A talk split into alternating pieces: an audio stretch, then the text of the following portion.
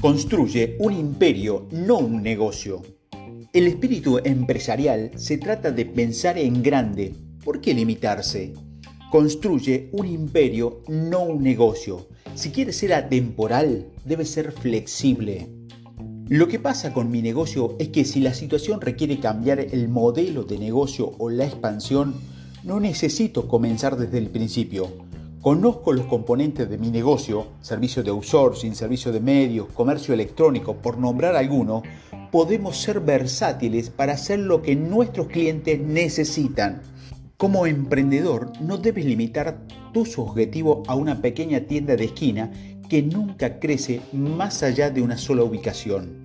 Piensa en grande como McDonald's, empresas similares que se encuentran en casi todas las ciudades importantes del mundo.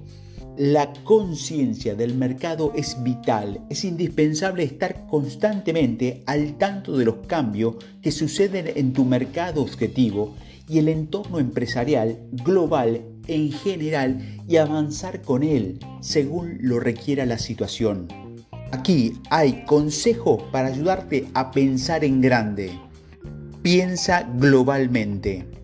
En tu opinión, tu negocio debe ser global, no estar limitado a una ubicación pequeña.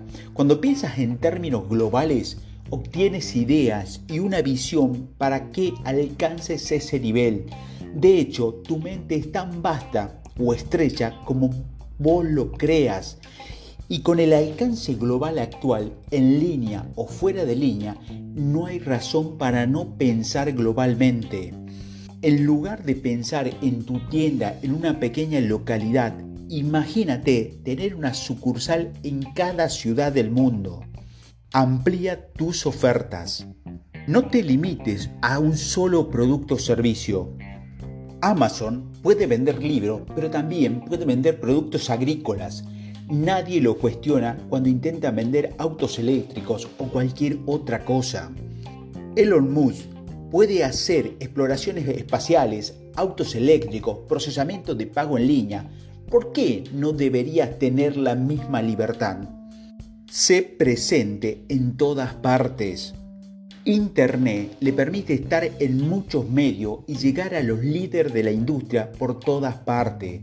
¿Por qué no deberías aprovecharlo? No hay razón para no usar casi todas las plataformas de redes sociales. No tengas miedo. Pon la vergüenza en una caja y ciérrala. No importa cuán pequeño o aparentemente insignificante sea tu negocio, no permita que te impidan poner tu mensaje frente a los líderes mundiales de la industria. Entrega más. La forma en que se presenta tu negocio debe ser perfecta. Si puedes hacer que tus clientes estén 100% felices, hazlos 120 felices. Si puedes entregar resultados del 110%, entrega el 200%. Ingresa en el negocio de ayudar a los clientes. Haz que el éxito de tus clientes sea tu único objetivo cuando brindas un servicio o un producto. Pregúntate qué es lo que tu cliente quiere lograr y luego asegúrate de que lo que entregues haga eso independientemente de la cantidad que pagó el cliente o si proporcionó el servicio de forma gratuita. Abraza la esperanza. Creo en el poder de la oración.